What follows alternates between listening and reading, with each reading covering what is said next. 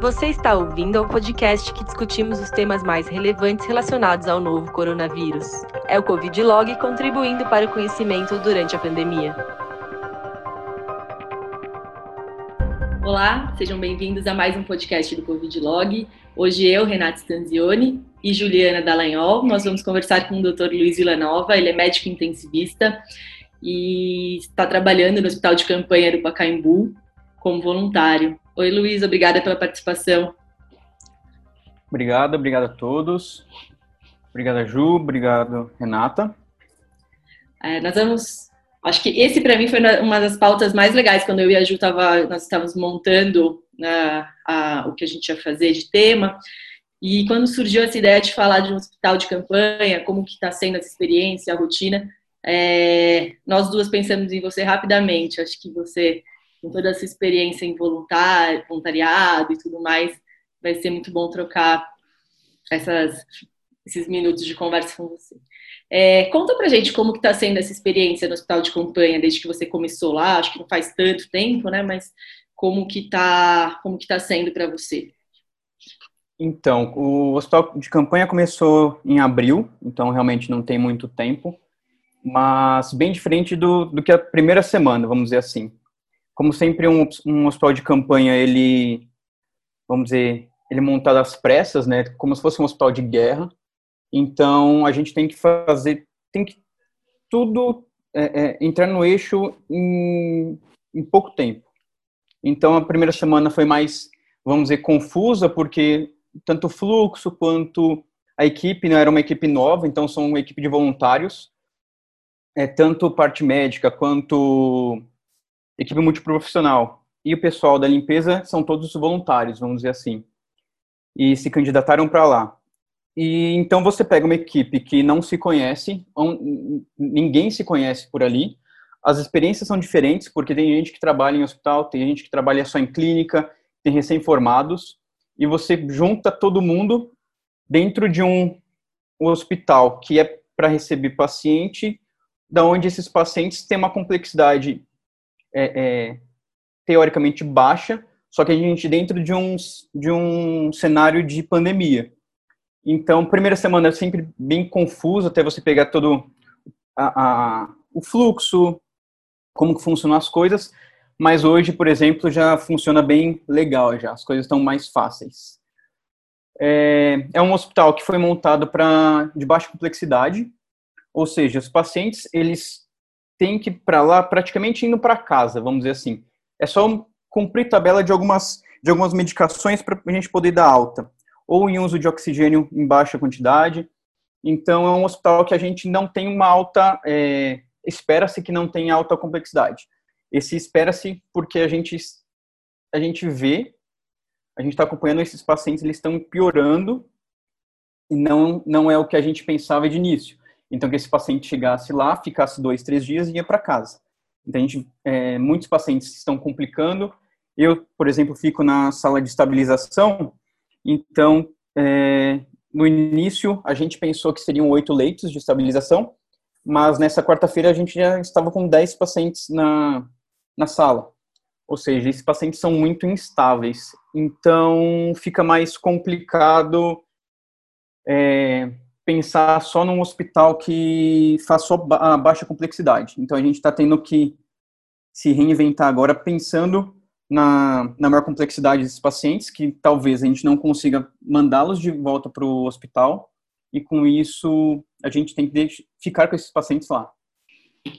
É, doutor Luiz, então você está conversando aí com a gente um pouco sobre como é o fluxo, né? Essa questão as pessoas menos experientes, eu imagino que ficam mais na rotina dos atendimentos menos complexos. Então, você já com intensivista e com experiência paciente crítico, ficou mais nessa sala de estabilização. Tem como, dentro, assim, a gente sabe que você não é o responsável pela organização do setor, mas tem como expandir esses leitos de estabilização? É, isso está sendo previsto? Como é que está acontecendo? Então, são lá são 200 leitos. E a sala de estabilização, ela tem, se não me engano, 16 pontos para ampliação. ou seja, a gente pensou num, num primeiro, minuto, num primeiro momento de oito leitos, mas já com expansão para 16 leitos. Porque a gente já, isso já é meio previsto, de não a superlotação apenas da, da parte de enfermarias dos hospitais, como também das, das UTIs. Então, porque, qual é o objetivo do, do hospital de campanha? Então, o paciente da enfermaria desses hospitais públicos irem para lá para depois ir para casa. A gente liberando leitos de enfermaria desses hospitais, a gente consegue que o paciente da UTI consiga é, ganhar alta da UTI e, e para a enfermaria. Por isso a gente consegue o giro de leitos. Só que a gente está vendo que talvez não seja uma coisa tão, uma, uma doença tão simples que eles estão é, indo para o hospital de campanha e já estão indo para casa. Então, já foi, é, no plano inicial, já foi aventada, a, como sempre, nessa parte entre a medicina de desastre, que existe essa especialidade. No Brasil não é tão, não é, não é reconhecida como especialidade e não é tão comum, mas existe uma especialidade médica chamada medicina de desastre, que ela prevê toda essa parte é, hospital de campanha. Isso, então, você tem que prever o, o, vamos dizer, como se fosse tanto o fluxo normal quanto um fluxo anormal. Então, a gente prevê que eles vão para o hospital de campanha, fiquem um pouco e vão para casa, ou tanto que eles compliquem e esse, esse fluxo seja alterado e a gente precise manter pacientes lá com mais gravidade. Então, sim, a gente tem, é, são oito leitos que expansíveis para 16. Legal.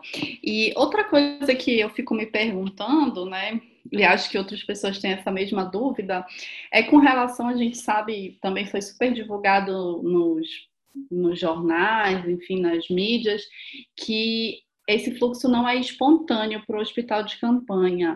É, você ouviu algum problema ou presenciou algum problema com relação a tentativas de pessoas procurar um fluxo espontâneo para o hospital de campanha?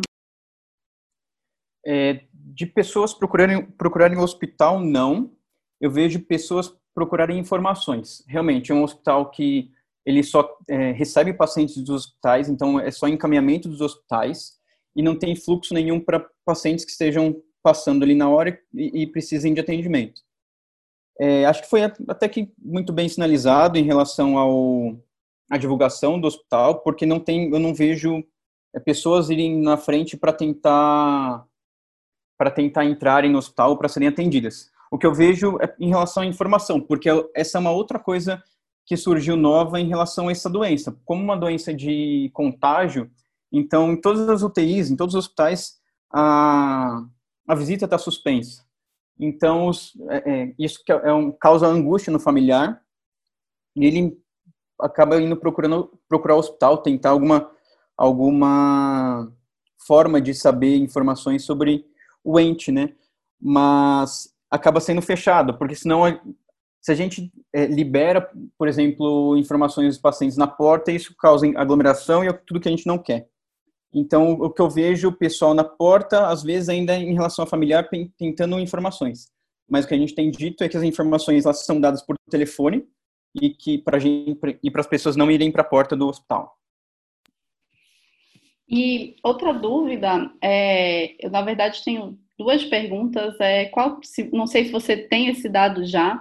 É, qual tem sido o tempo médio de internação desses pacientes? E a outra pergunta que eu acho que é, vou até esperar a sua resposta e faço um segundo momento. Pode prosseguir aí, doutor Luiz. O tempo médio, ele é, ele é, é assim, uma doença, a gente pensou que os pacientes, primeiro, quando começaram os pacientes irem para a UTI, eu vou falar é, da parte da UTI, é, dizia-se que esses pacientes precisariam ficar é, entubados por 14 dias. A gente viu que muitos até vão para 14 dias, mas a gente consegue fazer isso antes. 7 a 10 dias. Mas você pensar que um paciente que, fique, que precisa ser entubado e que fique de 7 a 10 dias entubado, você já pode é, é, é, pensar que a internação desse paciente é um tanto quanto prolongada. E isso, esse é, é o que entra a, o hospital de campanha na ajuda, e, o, e é o grande problema desse, dessa doença também, porque você não, não tem é, é, giro de leito, né? Então, naquela doença que você fica dois, três dias internado, vai embora, então vem outro paciente. Não, você prende o leito, por exemplo, de uma UTI por uma semana, por sete dias a dez dias. Então você está preso esse leito por, por esse, todo esse tempo, e ainda depois o paciente vai para a enfermaria e fica mais alguns dias até conseguir ficar sem, sem uso de oxigênio auxiliar, né, por catéter, até ele conseguir para casa. Então o tempo médio é um pouco prolongado. Diria aí, é, dependendo, claro, é, das complicações dele, né, mas se for para UTI, pelo menos umas duas semanas ele deve ficar dentro do hospital. Não tendo complicações, difícil. É, a maioria, 80% eles acabam evoluindo bem. Não precisam nem de, de internação. Esses 20% que precisam, 15% deles só precisam de algum suporte de oxigênio, alguma observação. Creio que sete dias ou até menos uh, um tempo de internação deles. Mas não é um tempo curto, não são dois, três dias, não. Legal. E realmente é o que a gente tem visto aqui também em internações clínicas, mesmo para os pacientes que ficam só em oxigênio terapia ou ventilação não invasiva, é um tempo médio realmente mais prolongado. Uma questão, a gente sabe que aqui no estado de São Paulo foi o primeiro estado com um aumento do número de casos e, consequentemente, a gente colocou o nosso sistema de saúde à prova primeiro do que nos outros lugares no Brasil. Então, eu não sou daqui de São Paulo, como dá para perceber pelo meu sotaque. Uma coisa que eu tenho visto é esse movimento de hospital de campanhas em outros estados. E eu não sei se existe já uma tentativa de ter um canal aberto ou se os outros estados estão discutindo de como vai ser essa experiência nos hospitais de campanha nos outros lugares, porque aqui em São Paulo a gente montou primeiro e tem essa resposta. Não sei se você já conversou com algum colega ou se dentro do hospital de campanha você ouviu alguma conversa nesse sentido. É, então, o, acaba que a força, é, vamos dizer assim, a união em relação à parte é, é, é de profissionais envolvidos na questão logística ou questão é, do Covid no Brasil acabam se conectando. Então, tem algumas reuniões que já foram feitas de pessoas de, de, de profissionais de vários estados, pegando mesmo qual que é a experiência de um, qual que é a experiência do outro, é, já teve uma reunião com, com um médico de, é, da Espanha, então falando da falando da, da experiência da Espanha em relação ao Covid. Então tem sim. Eu não sei se tem específico de é, hospital de campanha para hospital de campanha em relação a uma reunião, mas entre todos os estados tem sim uma reunião de, de, de algumas chefias, vamos dizer assim, dos, dos principais hospitais, é, falando sobre quais as maiores dificuldades, qual que é o entrave que acaba acontecendo, como estão é, é, evoluindo os casos e tudo mais. Quais são os gargalos né, em relação aos hospitais, é, tanto de campanha quanto os hospitais normais. Então, tem sim uma, um, uma colaboração entre todos os estados por alguns profissionais que, que levam essas informações. Sim, e Luiz, é, acho que essa é uma situação inédita, né? Ninguém esperava, mesmo você que está que tem uma vivência nessa, nesse voluntariado, nessas expedições para países da África ou, ou setores, é, lugares mais carentes do Brasil, como o sertão. Acho que não sei se você esperava passar por isso tão perto de casa, né? E como que seu trabalho, sua experiência do voluntariado e das expedições tem ajudado nisso? É interessante, porque assim, é, são, é, é uma coisa muito dual, é, é um sentimento é, duplo que eu tenho porque se eu, se eu penso em, como intensivista, morador de São Paulo e que eu faço plant, é, é, do plantão em hospital particular, a única coisa que me vem na cabeça é fique em casa, é isolamento social, que isso a gente, aquela velha frase de vai achatar a curva, não vai sobrecarregar o sistema de saúde, e com isso a gente dilui esses pacientes em relação ao tempo, não sobrecarrega os hospitais e a gente consegue tratar um maior número de pacientes sem que a gente, sem perder muito deles, vamos dizer assim, sem que a gente congestione as UTIs e tenha que escolher quem que, que vai para UTI e quem não vai. Esse é, é um sentimento que eu tenho em relação a intensivista trabalhando numa capital do país em um, em um hospital particular. O outro sentimento que eu tenho é esse de médico voluntário, que eu, de ultimamente, eu estou eu prefiro, eu tô gostando mais de me chamar de médico voluntário do que médico intensivista. Por que, que eu fico pensando dessa outra parte? É, simplesmente quando eu viajo, eu fui para. Quando é, explodiu a pandemia, eu estava em Uganda. Peguei o penúltimo voo de Uganda para São Paulo. Tem um amigo meu que pegou o último. Quando ele saiu do aeroporto, o aeroporto fechou e ninguém deu um lockdown em Uganda. Ninguém chegava, ninguém saía. Então, fui um dia antes, eu voltei para o Brasil. E assim, uma coisa totalmente inédita, né? Que nem você falou. Nunca presenciei nada na vida parecido. Em Uganda, 87% da população não tem água. Eles procuram em bicas, vão com, com balde d'água, com alguns tonéis, assim, vão procurar água perto das casas. Mas, assim, 87% da população não tem água. Quando eu chego aqui e falo para as pessoas lavarem a mão, eu fico pensando o que, que eu falaria em Uganda, para as pessoas, como que as pessoas lavariam a mão se 80%, 87% dela não tem água disponível. Quando eu falo, aí, é quando eu vou para o sertão, quando eu vou fazer trabalho voluntário, eu fiz no Jardim Gramacho, que é, um, que é uma comunidade que fica em cima de um lixão no Rio de Janeiro. Quando eu vou para o Jardim Gramacho, que as pessoas vivem em um, em um barraco, vamos dizer assim, de 5 metros por 5, que vivem com 5, 10 pessoas dentro desse barraco. Como que eu posso falar para ela fazer um isolamento social ou ficar em casa, sendo que ela não tem comida, sendo que ela não consegue ficar a um metro de distância porque o barraco, o, a casa é muito apertada e não tem como você fazer esse isolamento. Então, o trabalho voluntário me, me traz essa outra visão. Como que a gente pode é, garantir a segurança das pessoas, que a gente consiga é, causar o menos dano possível para aquela sociedade ou para aquele para aquela comunidade, sabendo que eles precisam trabalhar porque senão eles não comem, que eles precisam viver dentro da casa deles com as cinco pessoas juntas porque não tem para onde ir, então não tem como se isolar. Então preciso pensar em alguma coisa desse, dessa forma. Então é... eu sei que não tem uma solução, não tenho resposta em relação a, essa, a, esse grupo de pessoas, essa, por exemplo, uma comunidade vulnerável. Só que eu posso explicar como, como as coisas funcionam, eu posso mostrar como elas vão acontecer, ou pelo menos a linha do tempo em relação à infecção, como que é, isso acaba evoluindo, a doença acaba evoluindo, que para isso elas tenham, elas tenham algum substrato para para poder falar, ó, agora, desse, desse momento em diante, eu não consigo mais ficar em casa, vou ter que ir para o hospital. Ou é, elas saberem se o vizinho está tá infectado, não vou ter contato com o vizinho. Então, algumas coisas que acabam sendo mais simples, não bater na tecla do isolamento social ou bater na tecla da, do lavar as mãos. Então, acho que o, o voluntariado me mostra isso.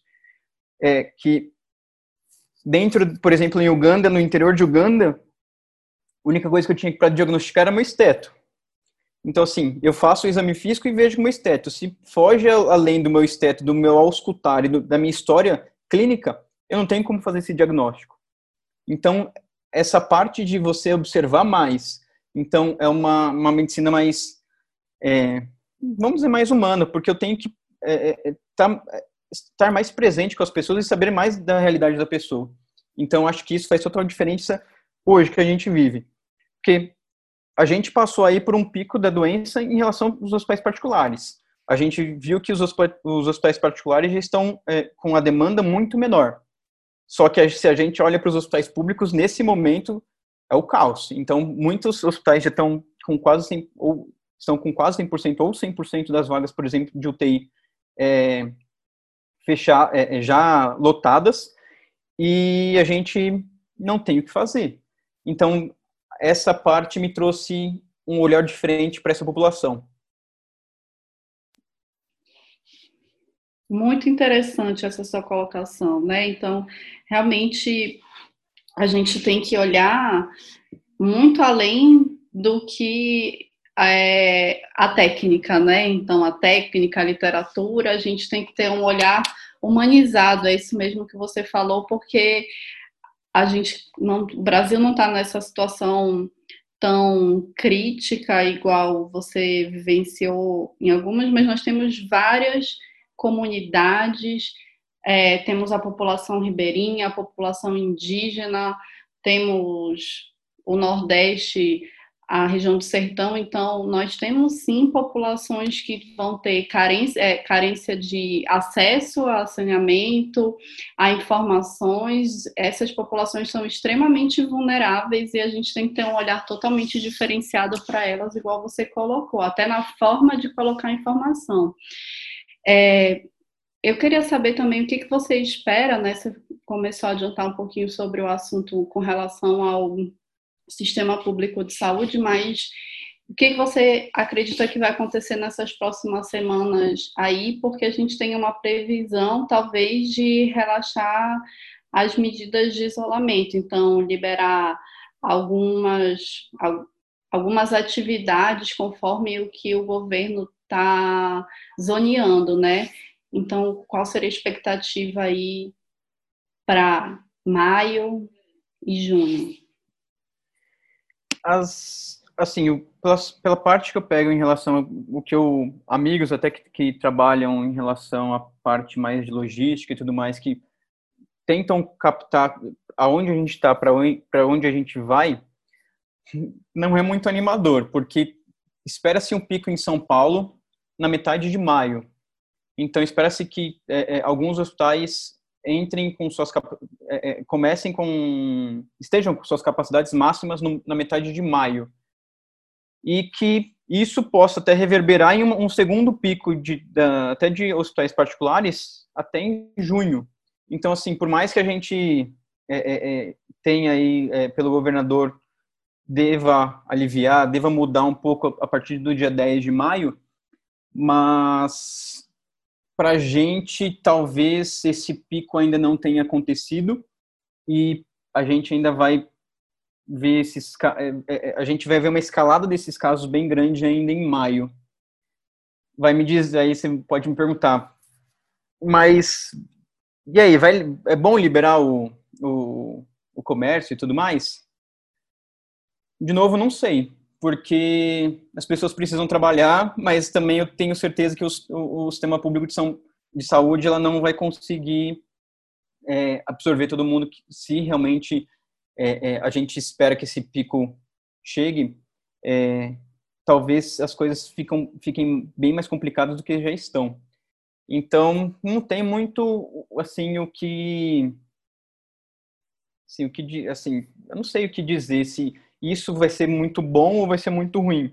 Acho que pode ser bom por um lado em relação à parte da economia, mas ao mesmo tempo, realmente, se esse pico é, é, vier na metade de maio e continuar em junho, talvez isso só propague mais e mais casos. É muito é complicado, né? Essas previsões, até como você estava falando, como pedir o isolamento social nessas situações de risco, né? Isso é muito complicado. É, só voltando nesse, no, nessas, nos seus projetos que você trabalha como voluntário e tal, vocês continuam, é, voltaram o foco para o coronavírus, para o Covid, estão fazendo alguma ação específica, se você quiser comentar, e depois a gente pode divulgar os links. É, se você quiser comentar um pouco sobre isso também, pode aproveitar. Claro. É, sim, teve, é, é, os, o trabalho voluntário acabou modificando tudo que a gente. O, o, planejamento do semestre acabou sendo modificado, porque a gente tem um planejamento de in loco, né? Então, fazer expedições médicas ou expedições voluntárias para os lugares, isso que a gente é, fica impossibilitado de fazer. Então, acabou mudando um pouco da estratégia de, de várias instituições. Eu cito três que, que eu estou mais ligado assim no momento, que são três formas diferentes de ajuda. Tenho uma que é o SAS, que são ligados ao Rally dos Sertões, e a gente está fazendo atendimentos é, via telemedicina. Então, para algumas comunidades vulneráveis, a gente tem um número de WhatsApp que eles entram em contato com a gente, é marcado, é agendado para tem várias, vários médicos e várias especialidades, com foco, em, com foco em Covid, mas tem outras especialidades também se precisar, para atender essa, essa é, é, é população de comunidades vulneráveis. Então, esse é o modo da, que o SAS achou de poder ajudar, sendo que a gente não consegue sair para a rua, por exemplo, para ajudar essas comunidades. O outro tipo de ajuda é com a Volunteer Vacation, que é uma que é um que eles fazem é, viagens voluntárias e também por causa da, da, da, inatividade a gente não poder fazer essas viagens o que eles fizeram, porque assim, as comunidades que precisam de, de voluntários, elas continuam precisando de ajuda. Os voluntários vão para essas comunidades para a mão de obra, ou até com, com, fornecendo dinheiro ou outras coisas, e se a gente para de levar esses voluntários e para de, dessa demanda, eles continuam com, com, as, demanda de, com as demandas deles. Então, eles continuam precisando de mão de obra, continuam precisando de alimento, de, de dinheiro para sede, alguma coisa do tipo. Então, o que eles, a Volunteer Vacation fez, pensou, é que você mesmo de casa você pode ajudar de maneira também virtual. Ou seja, eu, eu pago uma mensalidade para algum trabalho específico que eu quero. Por exemplo, eu quero trabalhar com a comunidade da Ilha de Deus em Recife, que é uma comunidade de pescadores, e a gente sabe que eles não conseguem sair para pescar e muito menos voltar e vender esse pe o, o, peixe, o sururu que eles fazem. Então, é, qual que é a, a, sacada da Volunteer Vacation?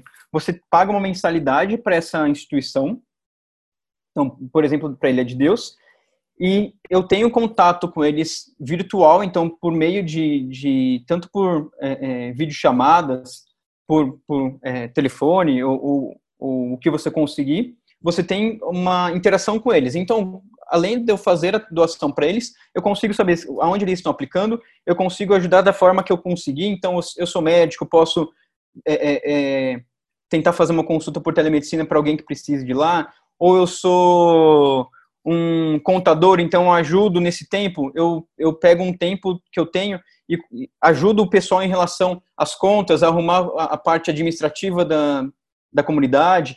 Então, eu consigo, por via internet, fazer uma doação em dinheiro que eles consigam é, aplicar onde eles precisam mais.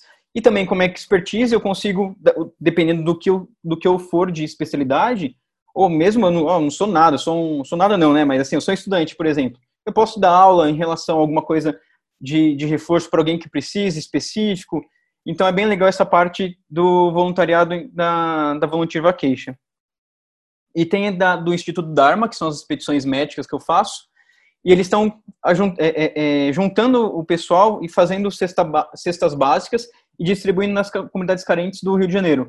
Jandim Gramacho, é, a outra, para não errar o nome, eu não vou nem falar o nome da outra comunidade. Mas assim, eles pegam, fazem as, as juntam cestas básicas, juntam álcool em gel, juntam máscaras e fazem doações para essas comunidades. Então, esses, essas três que eu mais tô, é, é, acabo participando mais são modos diferentes de ajuda, mas que a gente sabe que essas pessoas, elas, a gente, dentro de casa, fazendo quarentena, assistindo nosso Netflix, a gente está tudo bem, mas essas comunidades continuam com suas necessidades, continuam com suas demandas. Então, esses três acabam ajudando de formas diferentes, mas tão, tão importantes quanto. Excelente, muito obrigada por compartilhar com a gente. E você sabe que hoje uh, nós vamos editar ainda isso daqui um pouquinho, breve subir nos próximos dias, mas hoje é dia 27 de abril que a gente está gravando isso, e hoje é aniversário de 80 anos do Pacaembu. Coincidência, estava uh, vendo isso mais cedo.